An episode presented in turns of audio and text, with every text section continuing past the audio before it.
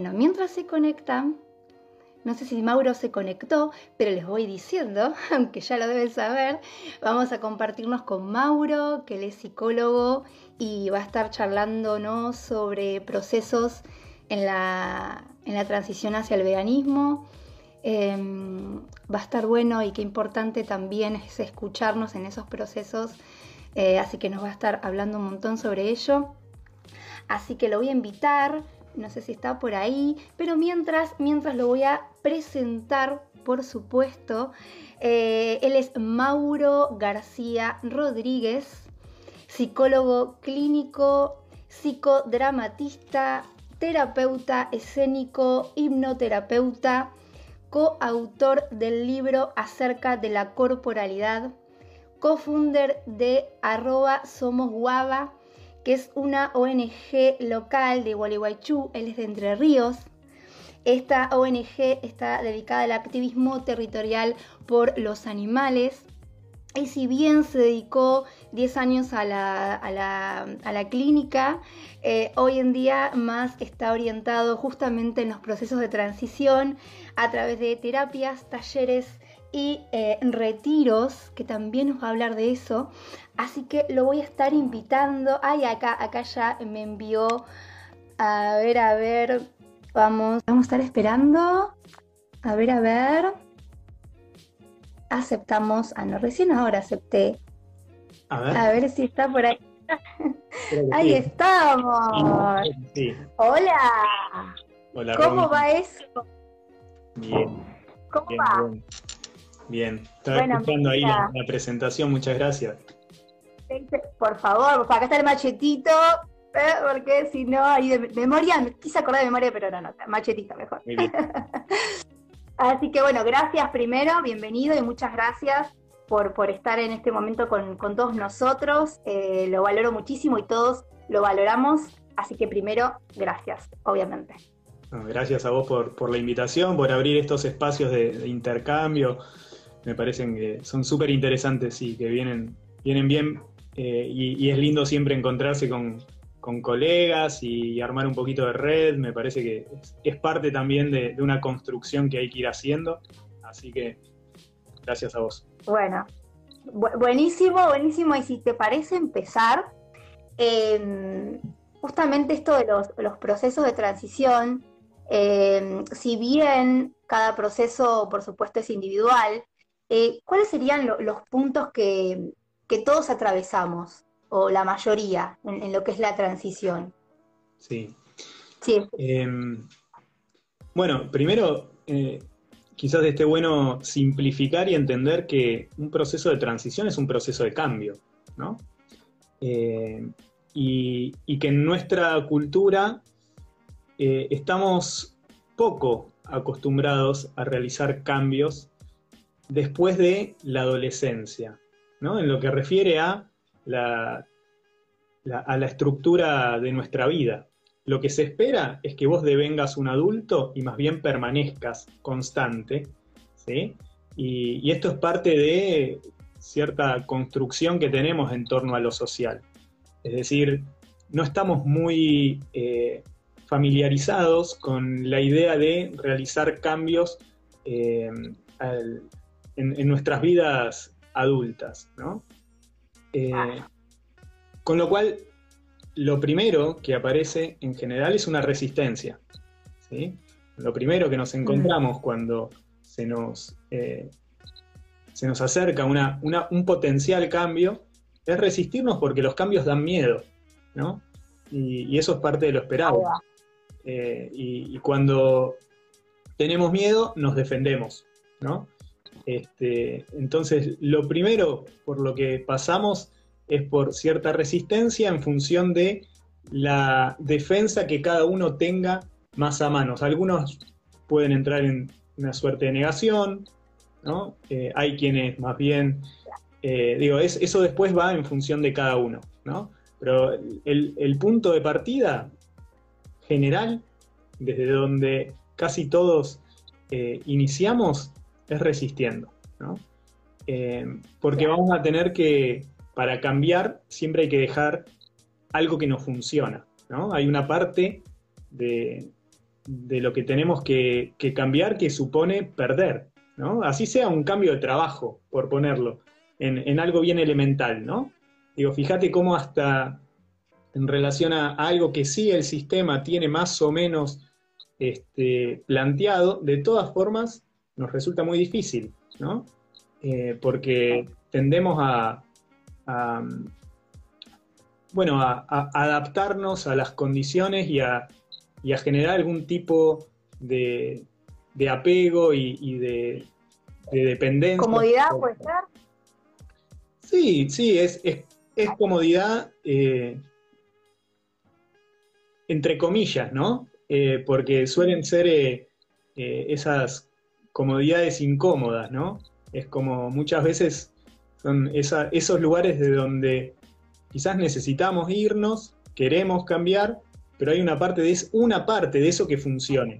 El resto quizás no, eh, pero poder eh, hacer ese movimiento nos cuesta mucho. Claro, sí, sí, sí, total, totalmente. Y ahí, y ahí también yo decía comodidad quizá, porque uno dice, bueno, todo lo que acarrea los cambios y uno por ahí como que el miedo y la comodidad, debo estar equivocada, pero pueden llegar como a ser similares por ahí. Esto de, bueno, me quedo acá, no me la juego, más que nada obviamente yendo al veganismo, ¿no? Y, a ver, eh, todo lo que sea nuevo nos va a dar miedo, ¿no? Digamos, pero eh, por desconocido. Eh, y está bien, digo, el miedo es una señal de alerta que aparece en nosotros, digo, es un instrumento que tenemos. ¿sí? Ahí va, está bien tener miedo, está bien tener miedo. Es que no es que esté bien o esté mal, lo vas a tener. Es, ¿sí? Es, digamos, existe. Es una función psíquica que no depende de vos tenerlo o no tenerlo. Simplemente va a suceder. Es decir, el miedo va a estar. La cuestión es, ¿en qué magnitud, en relación a qué mm. y de qué modo lo vas a gestionar? Ahí va. No es que el miedo no es que es bueno o malo, eso es una interpretación moral, digamos, de me gusta o no me gusta. Bueno, ¿qué me importa? Va a suceder igual. Cuando te dicen, esto te dicen, no, está mal tener miedo, ¿viste? Como uno... Está bien, ponele, vos podés decir, está bien, está mal, qué sé yo, pero es como decir, las nubes están mal porque tapan Bueno, no, son naturales y tienen una función y una razón de ser. ¿no? Digamos, el miedo es inherente a nuestra condición de seres humanos, va a formar parte de nuestros procesos, tenemos que saber identificarlo y en todo caso ver cómo articulamos con eso. Pero el miedo va a ser parte, ¿no? Porque Y, es un capital que tenemos, digo al revés, ¿no? Digamos, es, es un recurso el miedo. Justamente es algo que nos pone en posición de alerta, nos pone también en condiciones de, estar más atentos, ¿no? Este, y en ese sentido hay que saber eh, eh, utilizar eso que se despierta en nosotros, justamente porque por algo está surgiendo, ¿no? Eh, no, no hay ni emociones, claro, no hay ni emociones ni sentimientos malos, ni buenos tampoco, todos están bien. En ese sentido. La cuestión es identificar su origen, razón y, cómo, en todo caso, hacemos con eso, ¿no? Perfecto. Mira, acá hay una pregunta que me parece muy, muy, muy copada. Dice, miedo e incomodidad, ¿puede prolongarse en el tiempo? Victoria, Victoria Paz, un beso. Un beso para Victoria. Bueno, muchas veces uno de los problemas que tenemos, y por ejemplo, los ataques de pánico, cuando el miedo se vuelve excesivo, ya hablamos de pánico, por ejemplo, ¿no? Que es un síntoma de época. Cuando una persona se encuentra en una posición de miedo permanente y sostenida, el miedo empieza a escalar. Imagínate si vos estás frente a algo que te, te pueda causar miedo, un precipicio. ¿no? Sí. Una cosa es acercarte algo que te puede causar miedo y retirarte de ahí. Y otra cosa es permanecer. ¿no? Si vos permaneces, bueno, ese miedo que puede escalar nos puede llevar justamente a una posición más sintomática, ¿no? que es cuando nos encontramos frente a algo que nos atemoriza y no encontramos el modo de poder salir de ahí, ¿no? Muchas veces directamente ya pasamos a algún cuadro que se nos puede sintomatizar, como puede ser hoy ponerles muy, muy común el ataque de pánico. Y si querés desde ahí hasta podemos pensar, o te invito a pensar esta relación, ¿no? Digamos, todo, toda época tiene un síntoma que la caracteriza a nivel subjetivo.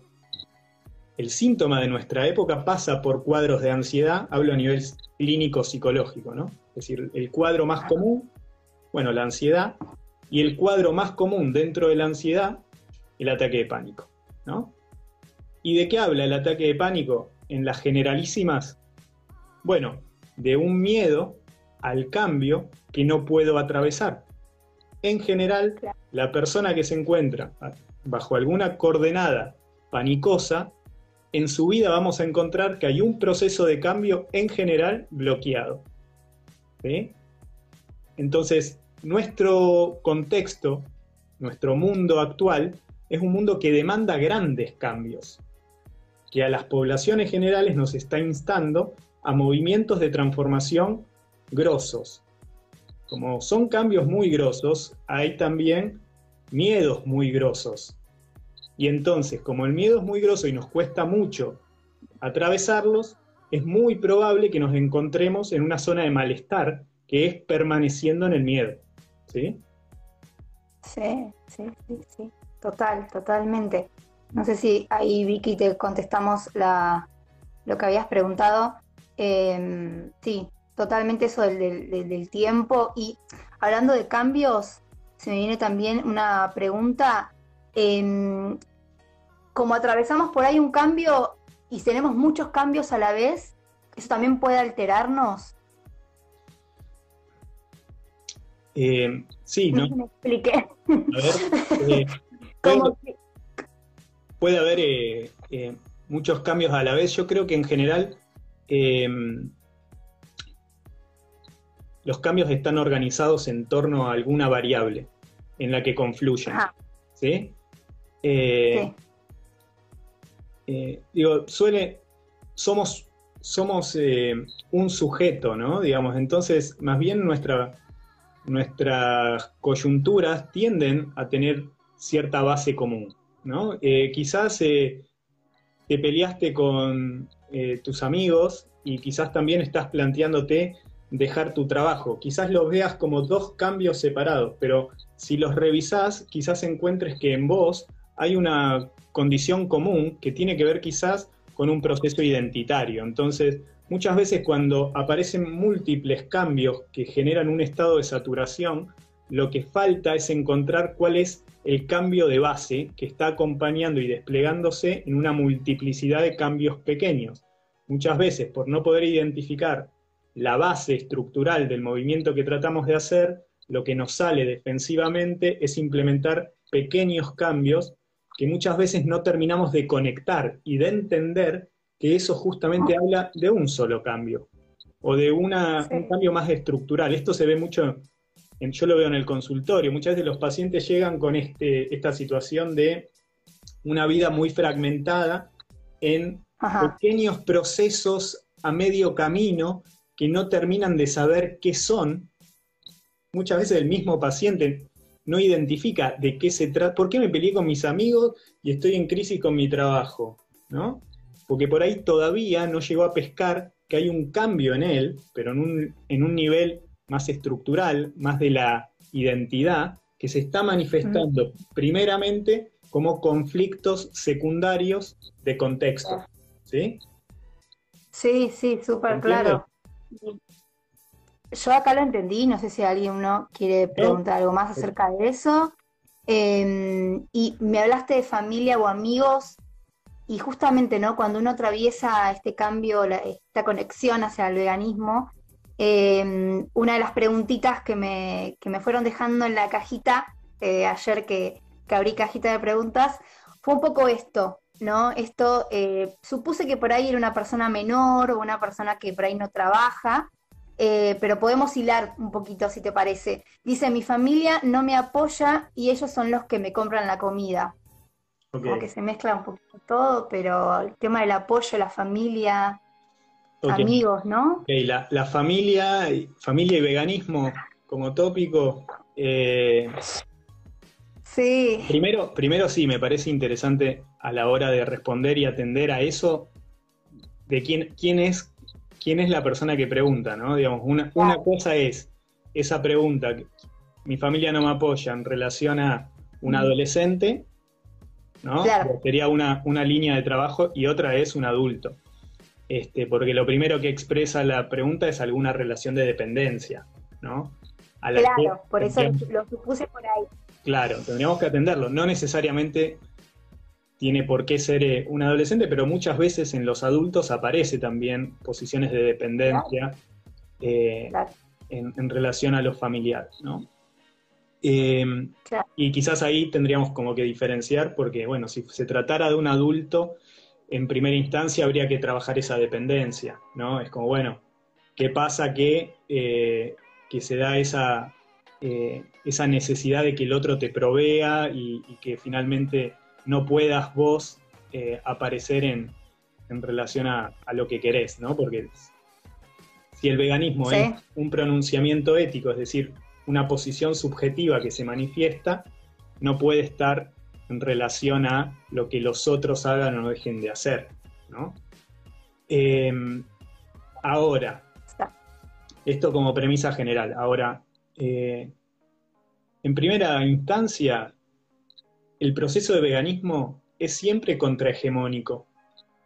Con lo cual, si no es tu familia, si, imagínate que tu familia fuese la familia ideal y que te apoye plena y, amorosamente en todo cuanto vos quieras. Bueno, después te vas a encontrar con la línea de amigos. Y si tus amigos son también ideales, te vas a encontrar con compañeros de trabajo. Y si no son los compañeros de trabajo, te vas a encontrar con que el mundo finalmente no es vegano. ¿Sí? Es decir, en alguna de las dimensiones, la realidad va a presentar resistencia a tu proceso. Y en general, eso sucede en todas las dimensiones. Casi todo proceso de veganismo empieza por, en primera instancia, descubrirse en lo más próximo. Lo más próximo que tenés es la familia, entonces, la mayoría de las veces esa, pregunta suele remitir a una instancia inicial de un proceso de veganismo temprano, en donde recién empieza a desplegarse y donde se da una cuestión especular, que es básicamente esto, como me cuesta llevar adelante mi proceso, en algún punto proyecto como demanda hacia mi familia que me lo faciliten. Es decir, espero que ellos se hagan un poquito más vegan friendly, porque eso me lo haría más fácil. Y, el proceso en realidad es de uno.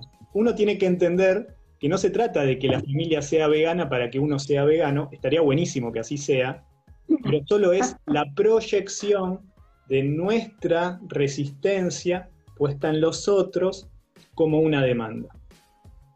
Y si te fijas con más detalle, ¿qué diferencia habría si vos estás pidiéndole a tu familia que sea vegana y tu familia te está pidiendo que seas carnista? ¿En qué punto? En, qué punto nos estaríamos aceptando, ¿no? Digamos, en cuanto a, bueno, yo tengo que transitar mi propio proceso. Entonces, quizás ahí lo que se trabajaría es en resignificar esa falta de apoyo para pasar a verlo como un motor de trabajo, es decir, primero tengo que lograr conquistar mi primer dimensión más próxima, que es la de la familia, eh, que en general es como la, la primer gran batalla, ¿no? Eh, es, ok, algo de esa escena hay que aprender a transitar. Eh, después podemos dar algunos, algunos algunas herramientas básicas, digo, pero entendiendo entendiendo primero que es una posición a trabajar, ¿no? Ah. Bueno, podés acercar información, ¿no? A tu familia. Eh, si tu familia es la que compra la comida, bueno, también puedas quizás meterte en comprar vos la comida o alguna parte. Podés hacer una cena a la semana. Eh, podés este, pedirles que te acompañen a espacios, ¿no? En donde algo de esto exista. podés buscar espacios por fuera de la familia.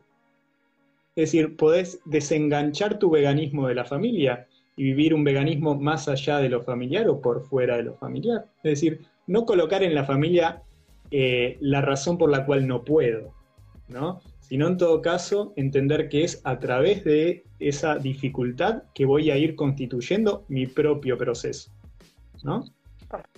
Y si se tratara incluso de un adolescente que contara con las posibilidades, eh, incluso puede eh, apoyarse en un espacio de terapia, eh, justamente en donde quizás pueda encontrar un otro adulto que le legitime esa posición y que acompañe a, trabajar en la relación con esos padres, si se tratara de un adolescente, en poder eh, entender de qué se trata esto que ahí se, está desplegando, ¿no? Es decir, bueno, hay un montón para, para poder trabajar si mi familia no me apoya. Primero es quizás dejar de esperar ese apoyo, dejar de esperar ese apoyo, entenderlo como una posición activa en donde voy yo a desplegar ahí algo en donde ir fortaleciendo finalmente ese aspecto, ¿no? Perfecto. Sí, sí, sí, súper. Eh, nos quedamos con la duda. Si está por acá el seguidor que hizo la pregunta, nos quedamos con la. Bien, nos eh, no sé si estará por ahí. Eh, y tengo otra, si te parece, otra preguntita. Un poco hablando sobre eh, la culpa. Dice lo siguiente, ¿cómo se maneja la culpa que me queda por todo el tiempo que no fui vegano? Ajá. ¿Vos qué decís? A ver. A ver vos. Jugá vos un poco. Ah. y a ver, eh, lo bueno que despertamos en el momento que sea, eh, y siento que no tenemos que, o al menos lo que siento, em, no me tengo que culpar por lo que no pude hacer antes, porque ya está, eh, y fue parte de lo que tenía que vivir para darme cuenta. Pero me siento, culpable, me siento culpable igual. manera. La culpa no, no, no obedece a la voluntad pero creo que lo viví, todos, o al menos yo lo viví también un poquito, ¿eh? eh pero me agarro desde esta afirmación de decir, bueno, lo tuve que vivir de esa manera. Eh, no puedo pensar en lo que no hice, quiero pensar en lo que voy a hacer y en lo que estoy haciendo eh, por todo aquello que no hice, ¿no? Activar como mejor pueda y, yo me agarro por ese lado, ¿no? no sé, obviamente vos tendrás más. Eh, que le podemos decir a este seguidor, ¿no?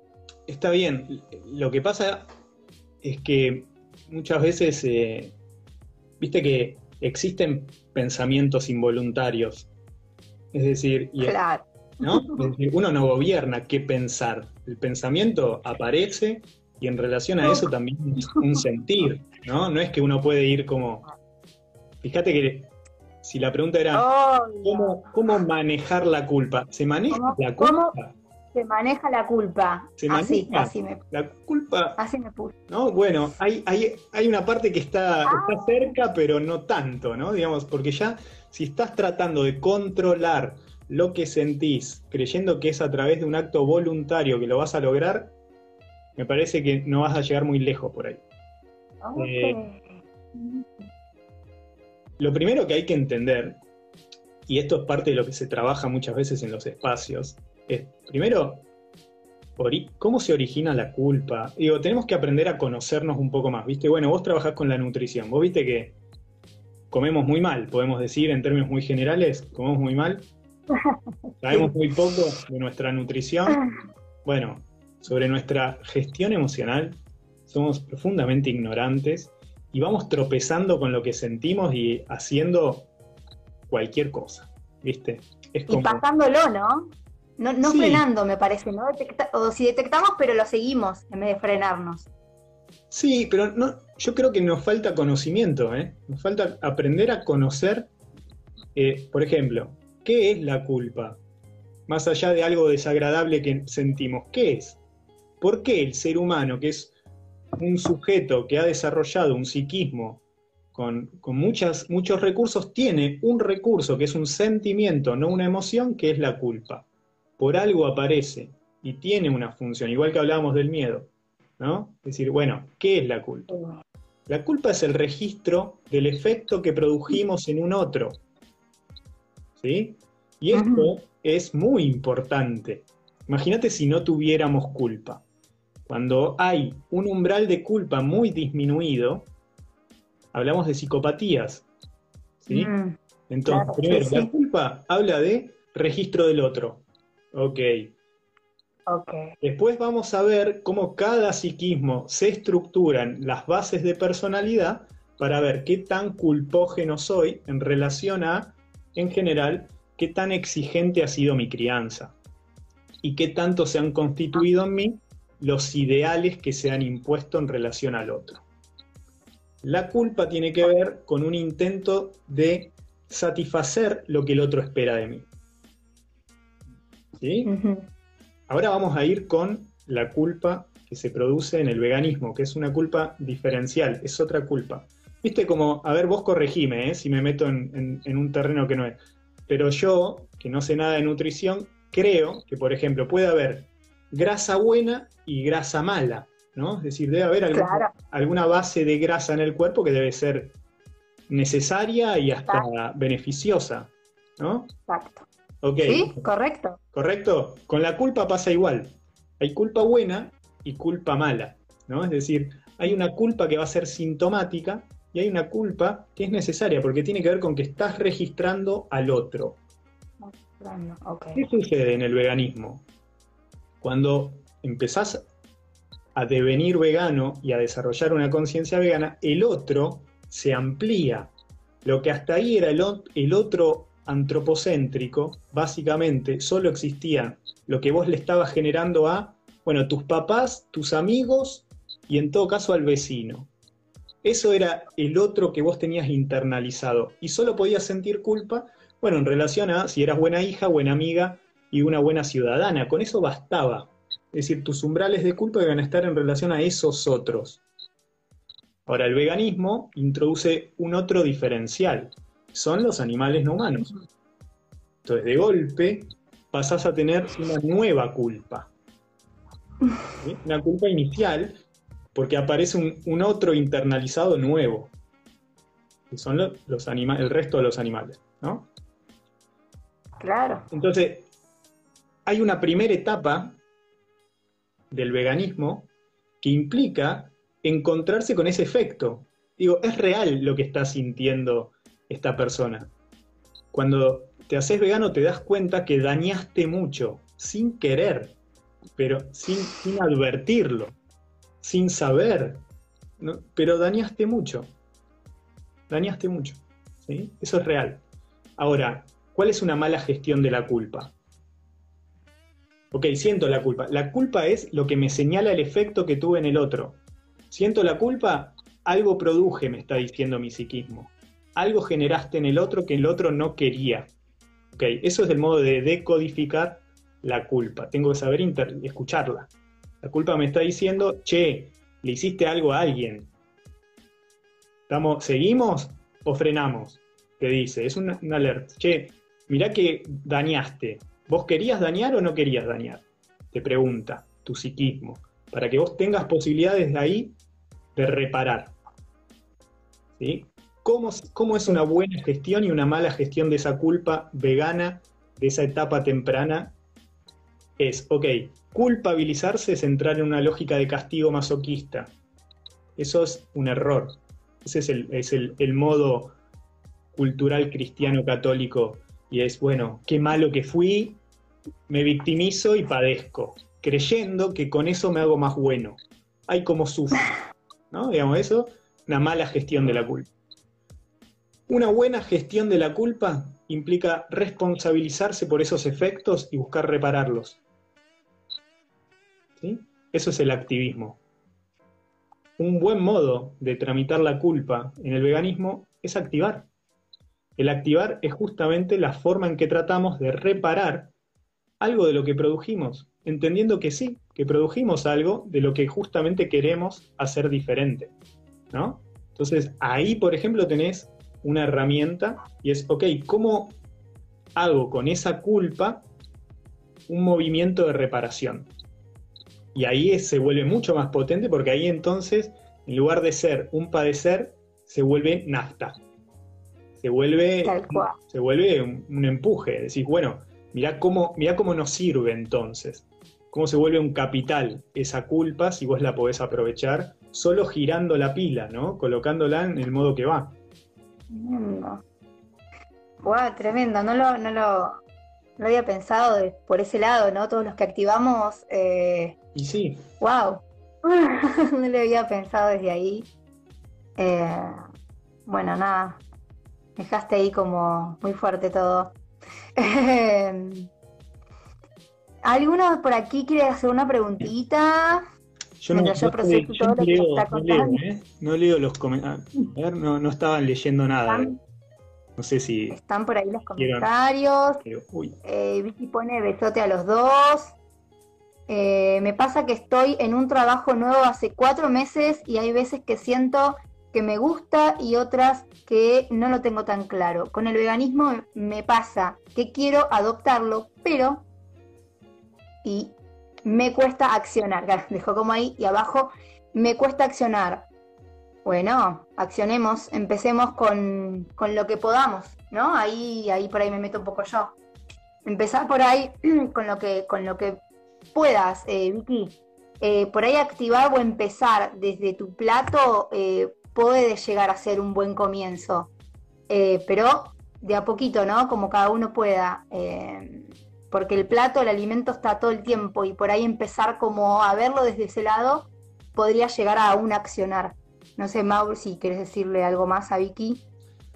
Eh, sí, sacarle, quizás eh, sacarse un poquito la exigencia. Muchas veces, viste, como apareció la pregunta de adoptar el veganismo. Es decir, como que se está ah. representando que el veganismo estaría como si estaría en algún lugar y yo lo tengo que incorporar en mí, ¿no? Digamos, como un, un espíritu que me tiene que poseer para que yo sea algo distinto, como que está, está fuera de ella. Es decir, está ella y está fuera el veganismo.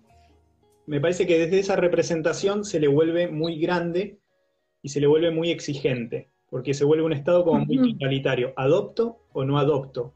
No hay parcialidad ni existe una versión más cercana. Entonces, quizás lo que tenga es que no pensarlo como una adopción, que es un estado pleno, ¿sí? Eh, en poder parcializarlo. Y, entonces eh, se vuelve mucho más cercano y quizás incorporar la idea de una práctica. Este, no es algo que se adopta, es algo que se practica. ¿sí? Y, a través de la práctica uno va constituyéndose poco a poco y de, de a un paso por vez eh, en, algo que, parte de uno, ¿no? Es decir, traerse el veganismo mucho más cerca de ella eh, sin que eso se vuelva eh, tan, tan exigente. es mucho más interesante llevar adelante microcambios que estar a la espera del gran cambio de mi vida que lo único que hace es que yo postergue y me asuste mucho, ¿no? Entonces, eh, quizás incorporar la idea de transformaciones parciales, de cambios a nivel micro, este, en donde me permitan ir explorando qué me pasa. ¿no? Eh, traer la idea de una práctica exploratoria, es decir, hacete lo tuyo, es tuyo el proyecto, es tuyo, vivilo como vos quieras, pero empezá a vivirlo, ¿no? Sin prisa pero sin pausa no colocarlo como un proceso que está por fuera de vos a la espera. Ese es un modo ficcional y defensivo de estar planteándoselo. Es tráetelo cerca, como vos quieras, y, ahí es empezar a, en todo caso, implementar esos microcambios de forma organizada.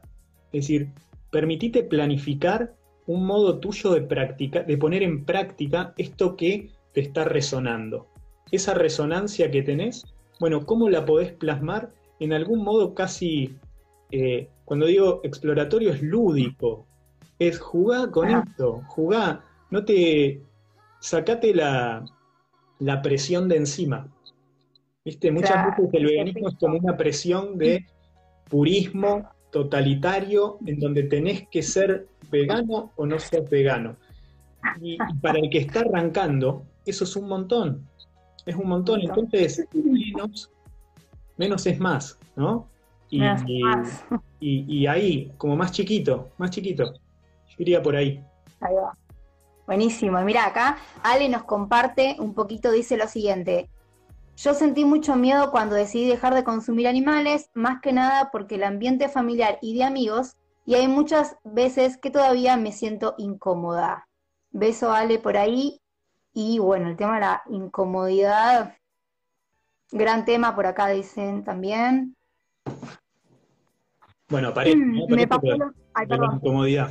Sí, sí. No, no, esto, que cómo sale, ¿no? Está, apareciendo lo de la incomodidad. Mm. Eh, ¿Querés ampliar un poquito el tema de incomodidad o, sigo leyendo? Eh, no, eh, a, acostumbrarse un poquito a eso, ¿no? el veganismo viene, viene, a incomodar, viene a incomodar y a incomodarnos.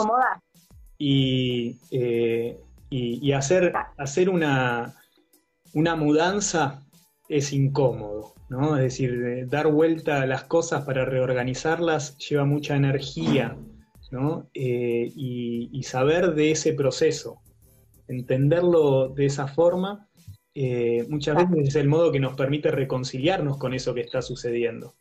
Porque si lo entendemos y sabemos de, que, de qué es eso que está sucediendo, en general se vuelve mucho más sencillo.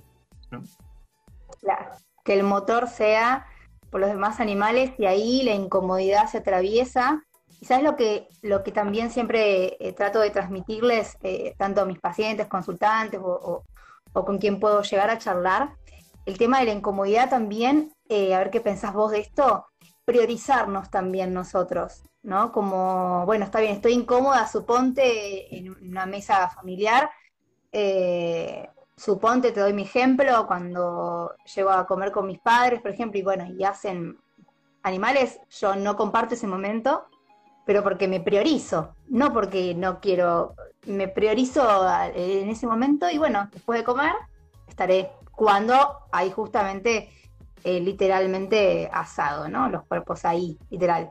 Y eso por ahí verlo desde el lado de la incomodidad que te puede llegar a causar eh, o una conversación, por ejemplo. Eh, uno no, por más que seamos activistas, no tenemos que estar todo el tiempo activando si en un momento no es nada que ver, por ejemplo, o estamos en una reunión a la noche o lo que sea y te das cuenta de que, que no es el momento que nada que ver o que la otra persona te va a atacar o no está perceptiva. O sea, sí, es incómodo, pero bueno, tampoco nos quedemos ahí en la incomodidad y bueno, me priorizo y voy a activar y voy a hablar en otro momento que será incómodo, pero que será productivo y que será algo que en el cual eh, puedo transmitir. Mm. No sé si me llegué como a expresar a lo que quería ir. Sí, sí, sí. Bueno, yo algo de eso quizás me, lleva a, algunos conceptos operativos de cómo transitar el proceso, que es, primero, tener capacidad de anticipación de la escena. Para poder elegir, tengo que saber que existen alternativas. ¿sí? Entonces, la anticipación de la escena me va a permitir restituir mi capacidad de elegir. Cuando elegís, casi que ya se resolvió el asunto. Si vos querés ir al asado y eh, discutir hasta el hartazgo con tu familia, porque elegís ese posicionamiento y crees que es necesario, y es parte del modo en que se está gestionando eso al interior del sistema familiar, bueno, vale, por más que sea incómodo. Es válido. Pero saber de que existen alternativas a eso. Y no es que hay una posición que es superadora de la otra. No, existen múltiples alternativas y lo interesante es justamente ser un sujeto advertido. Es decir, la posición del sujeto advertido es lo que te coloca por fuera de la escena de captura, que es el problema. La escena sintomática es la escena de captura. Es aquella que, sin que vos lo hayas podido advertir, nuevamente se repite y te deja encerrado en esa posición sufriente. Entonces, ¿Cómo salís de la escena de captura? A través de la anticipación que se alcanza constituyéndote como un sujeto advertido, que es aquel que, habiendo podido transitar sucesivamente la escena, ya se dio cuenta de lo que sucede y puede desplegar los escenarios alternativos como para elegir cuándo es conveniente qué cosa. Que eso es básicamente el poder tener capacidad de discernimiento y elección. ¿no? Entonces, bueno, elijo si estoy en la mesa, no, si me paro, si me voy. Y eso básicamente es como un modo, como aquí ahora. Estoy acá, estoy viendo lo que sucede, pudiendo justamente instrumentar mi movimiento en función de, de mí y mi relación con la escena, ¿no? Sí, sí, sí. Bueno, súper. Súper, mira, y acá nos siguen diciendo eh, María Romano, a mis 48 mi cuerpo dijo, basta de comer animales. Bueno, María, buenísimo. Bueno, ahí... Hola, llegué tarde, dicen por acá, hola. Eh, sí. No, que hoy, hoy justo estaba charlando, que ahí nos metemos un poco más en, tu terreno quizás, eh, de cómo los cuerpos eh, hablábamos, pasé por una, panadería y la panadería era una panificadora sin gluten, ¿viste? Y Ajá. Yo vivo en Gualeguaychú y algunas cosas que en Buenos Aires por ahí ya están de novedad y acá recién van apareciendo. Entonces yo, uy, mirá, una panificadora sin gluten, ¿qué? qué?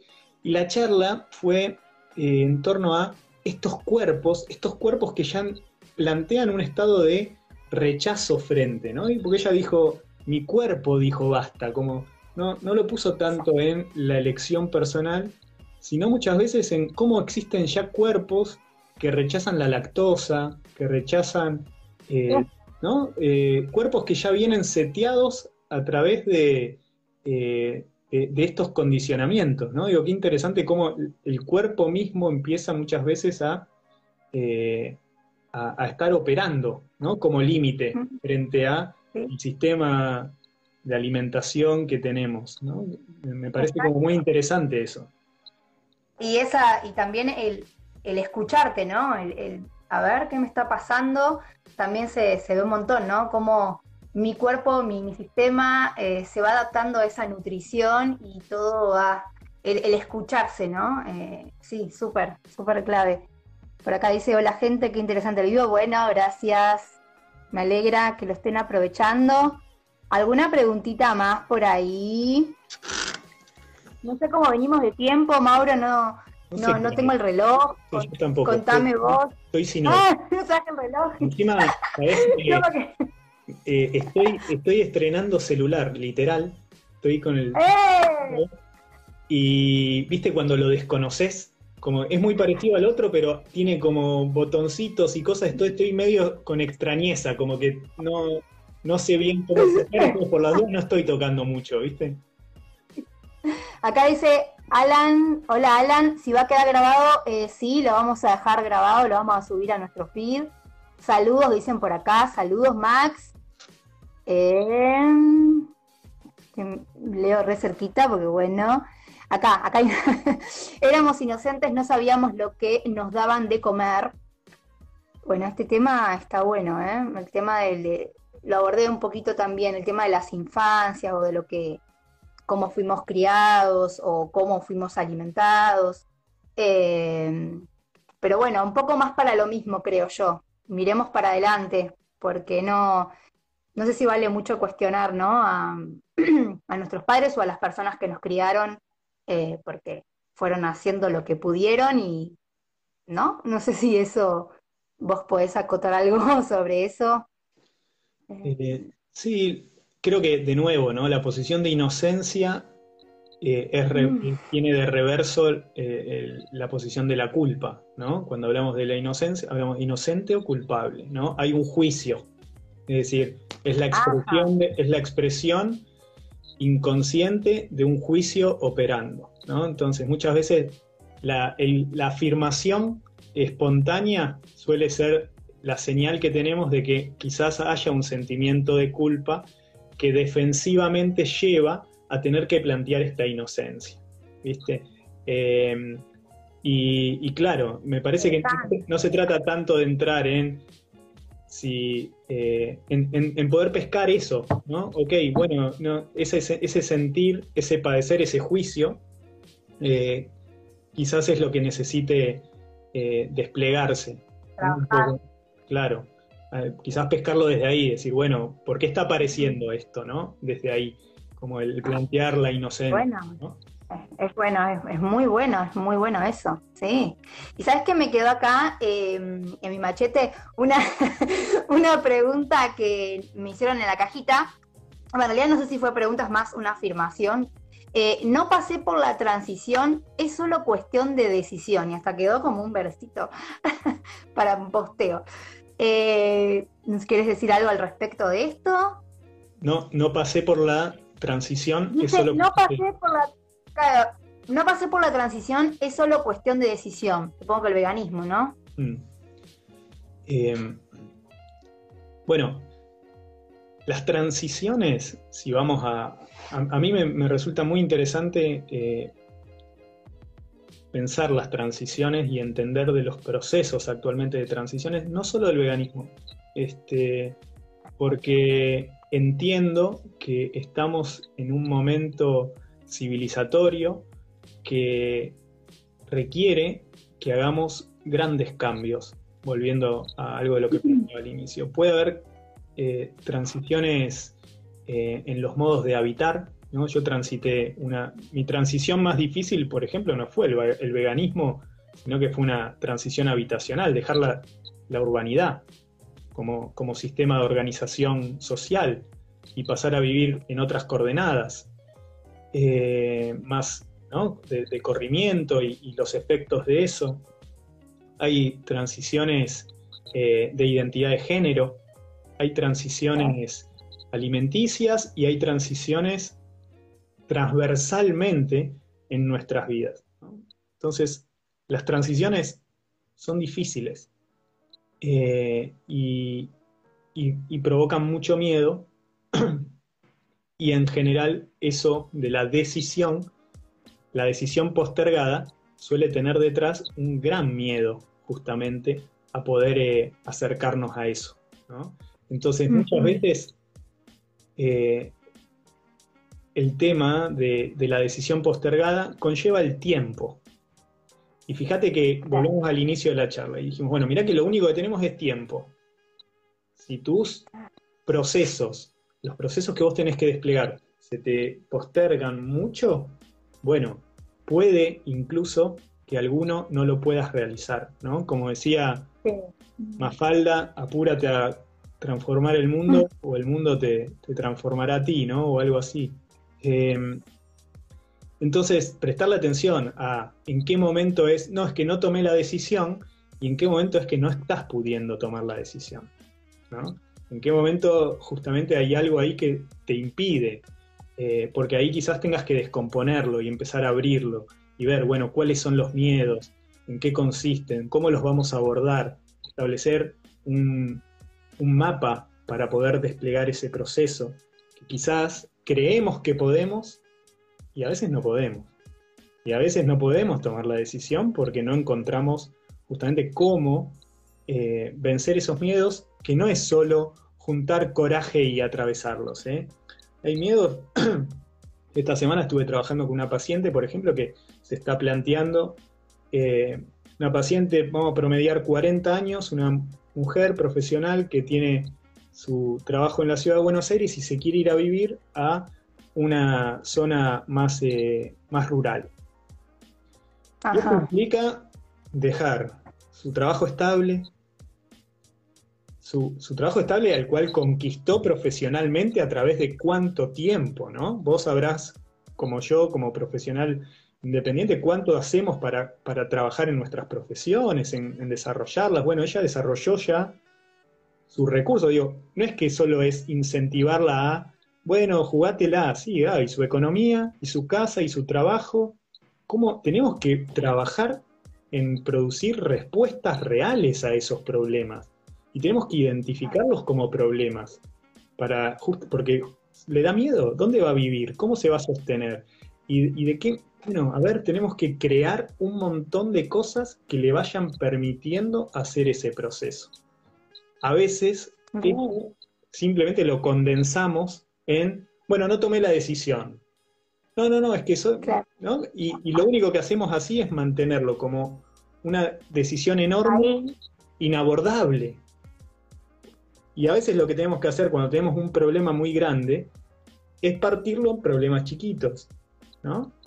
Que, se vuelvan tramitables. Mm, sí, y esto de la. Es cuando hablabas de las transiciones. no, a mí también no, me quedó todo el veganismo en sí, pero sí la transición en mi profesión. En dedicarme directamente a acompañar y atender pacientes veganos, vegetarianos en transición. Eh, y eso me costó, eso sí me costó mucho más, porque sigue siendo la profesión, el dinero, lo que me da de comer. Mm. Eh, y bueno, y ahí cuando hablas de transiciones, eh, no justamente solo el veganismo, nada, te quiero contar eso también porque me costó, me costó también, sí, fue una decisión, justo hablando de decisiones, hermosa y, nada, voy para adelante, pero en ese momento eh, costó. Claro que sí, nada, quería compartirlo también a eso. Sí, cuesta, es, siempre, eh, volvemos como a esto que mencionábamos de lo que, lo que parcialmente no funciona, funciona, ¿no? No funciona. Em, y, que siempre nos da alguna posición de privilegio, ¿no? Eh, Exacto. Digo, no dejamos de estar, cuando hablamos de transiciones, siempre son mm. A un corrimiento de alguna posición hegemónica, ¿no? Es decir, mm. bueno, siempre hay algo que se facilita versus algo que se dificulta en estos movimientos que hacemos. Si haces un movimiento eh, identitario, por ejemplo, en una transición, pasás a ser una minoría. No sé, ponele, si vos tenés que abandonar una posición de heterosexualidad. Cis heterosexualidad pasar a alguna posición trans. Pasás a ser una minoría segregada. ¿No? Y, si pasás eh, de ser eh, carnista a ser vegano, pasás a ser excluido en la mesa. Y pasás a tener, ok, implica siempre un estadio de dificultad con una pérdida de privilegio. Obviamente que nos recontra cuesta. Digo, hay que validarnos esa dificultad. Hay que, hay, mm. que, hay que empatizar con eso y en todo caso construir ahí los recursos, ¿no? Pero visibilizando eh, y dimensionando justamente esa dificultad, no, no pasarlo por alto, porque son procesos muy movilizantes y que justamente por eso me parece que, es interesante, bueno, esto, ¿no? Poner en palabras, dar entendimiento. Eh, yo uno de los conceptos que muchas veces trabajo con, los pacientes es conciencia de proceso. Conciencia de proceso. Es decir, que tengas consciente del proceso que estás viviendo. Eso solamente a veces hace la diferencia. Es decir, que vos sepas que eso que te está pasando implica dificultades, implica miedos, implica todo eso, ¿no? Bueno, entenderlo, ver tu mapa, ¿no? Decir, ah, estoy, estoy en esta, ok, bueno, por lo menos ya sé en cuál estoy, ¿no? Claro, claro. Súper. Eh, súper eh, todo lo que venimos hablando. Y acá, uy, se me fue una pregunta que tenía. ¿Cómo, la, ¿Cómo la agarro de vuelta? Eh, acá, no. difícil. Uy, se me fue. Porque iba más por orden, porque bueno, nos están haciendo muchas preguntitas. Uh, uh, uh, Mm, se me fue. Necesito tu ayuda, dice Sole. Bueno, Sole, después eh, les pasamos el contacto de Mauro, que ahora nos va a contar un poquito eh, sobre su trabajo. Em, al finalizar le vamos a preguntar bien dónde trabaja y todo eso, para que sepamos. Em, ¿Dónde atiende nutrición? Bueno, gracias, a mí también me preguntan. Eh, consultorio presencial y online atiendo. Em, bueno, tremendo, pone eh, Camila. Cami, eh, Camila hizo, ahí tu pregunta era que no la encuentro. Bueno, tremendo, pone Cami, no importa. Ah, no me acuerdo lo que. Camila, ¿será alguna de ellas? Será, puede ser, ¿eh? Em, el tema es que. qué pena. ¿Guardan el vivo? Preguntan. Sí, guardamos el vivo. Soy vegan y no saben por qué estoy anémica. Bueno, Sole, eh, primero chequea tu perfil del hierro y después se tiene que ver, se tiene que evaluar el tema de la anemia. Si incorporas adecuadamente los alimentos fuentes de hierro o si hay algún inconveniente en la absorción. Así que hacételo estudiar a eso. Eh, vamos aprendiendo, dice Sil, buenísimo. Em, bueno, acá hay muchas preguntitas, ¿eh? ¿eh? Tengo anemia ferropénica, soy vegana, otra, o Sole, o es la misma Sole. Creo que ahí les contesté. Eh, Ale pone tremendo, estoy tan feliz escuchando todo, gracias. Bueno, ahí, gracias a vos, Ale, por estar acá. El mejor Mauro, te dicen, LB Yoga Argentina. Laura. Ah, eh, y acá como que vuelven a repetir conciencia de proceso. Ah, bueno, ahí, ahí están eh, con el aguante. Pues Vanina dice, me pasa como cocinera que estoy en transición, recuesta por lo económico. Bueno, Vani, acá te podemos ayudar re bien porque no te va a costar en lo económico. Andate más a, lo, a los alimentos eh, naturales reales, o sea, no al empaquetado. Porque hoy en día sacan muchos productos veganos, bueno, buenísimo, pero no tenés que nutrirte de los paquetes, tenés que nutrirte más de las legumbres, de los granos, y todo eso es lo más barato. Si uno se basa más en comprar los productos en reemplazo, por ejemplo, el queso vegano, esto vegano, y eso sí, va a estar más caro. Eh, eh, bueno, ¿querés ir contándonos, Mauro? Porque sigo leyendo por ahí. Eh, ¿Cómo atendés? ¿Dónde haces talleres? ¿Cómo es el tema de, de retiro? ¿Cómo es todo eso? Eh, bueno, yo primero, mi, recorrido con las terapias arranca desde un lugar más tradicional, ¿no? Digamos, yo originalmente soy un analista de consultorio, con mi consultorio en Caballito y así muy, Mirá, muy urbano. Acá, por Buenos Aires. Coiti Rivadavia, Galería, ¿no? De ahí vengo, muchos años.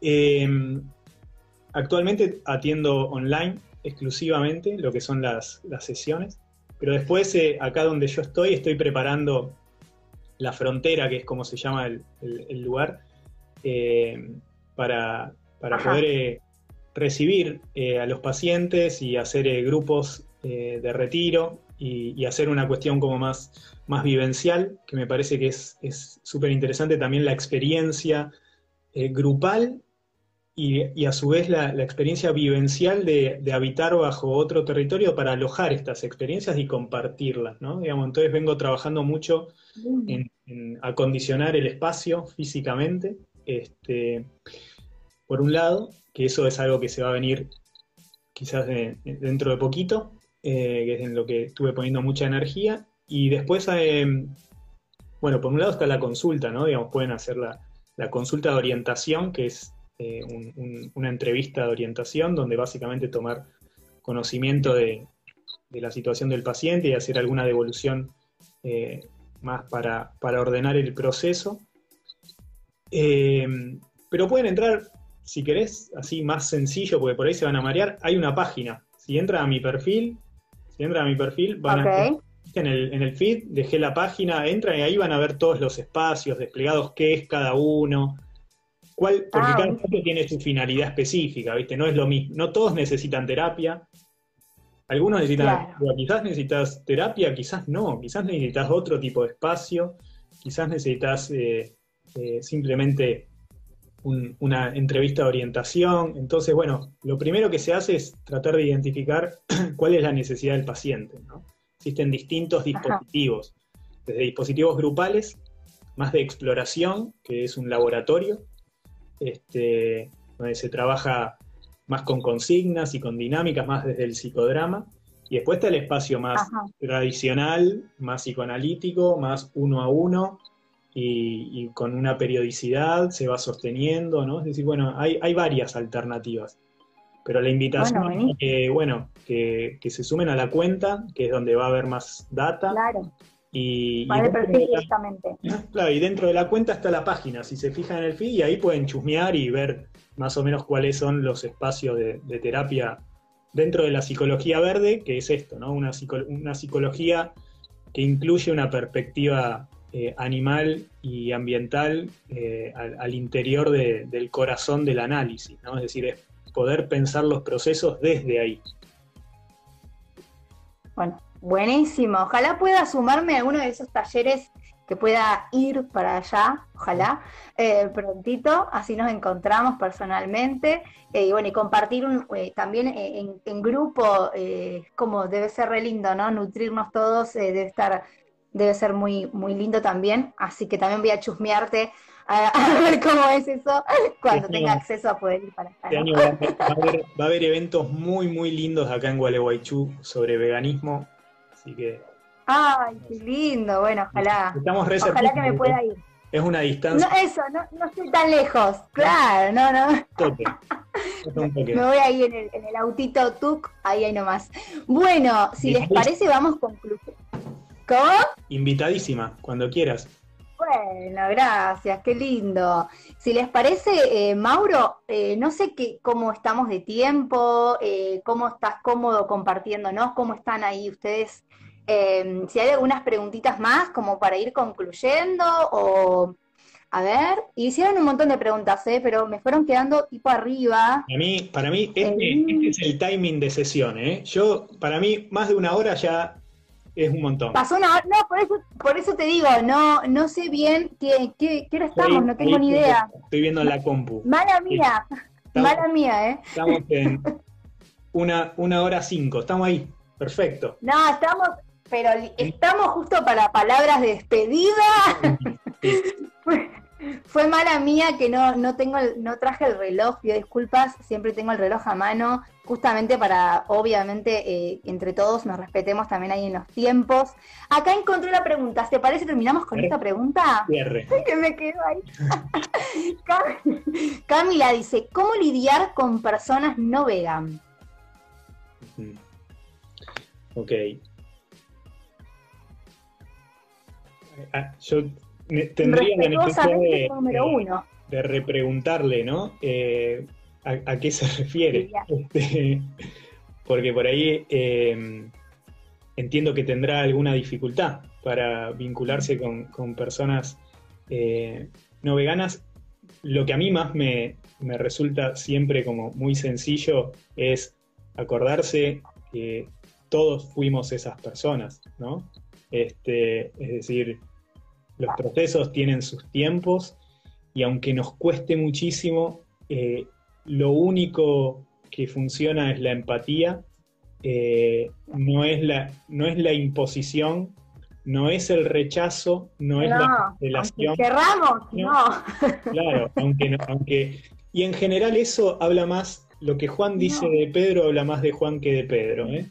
Es decir, en general se trata más de nuestra propia dificultad y, va casi siempre, la cuestión relacional es especular y en general Cami es, ok, ahí hay algo a, seguir asimilando.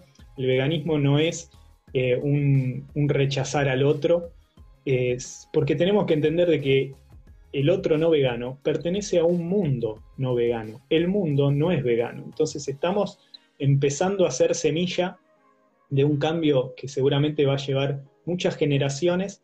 Eh, la idea no es eh, enfrentarnos porque eso lo único que hace es tensar el nudo, no nos sirve ni a nosotros anímicamente ni al otro. Entonces, animales tampoco. Eh, tampoco.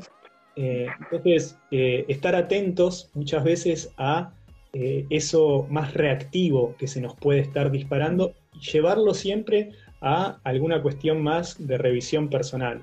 ¿No? creer que el problema es el otro. En general, si a mí el otro me constituye un problema, se trata posiblemente de algo que tenga que revisar yo que de un otro que ni siquiera tiene nombre y forma, ¿no? Entonces es, bueno, súper claro. Más desde ahí. Súper. Cami. Súper claro, súper claro, Cami.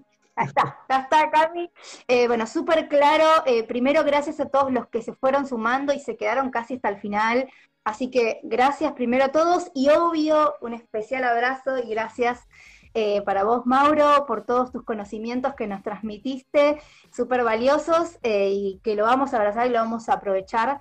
Así que gracias por eso.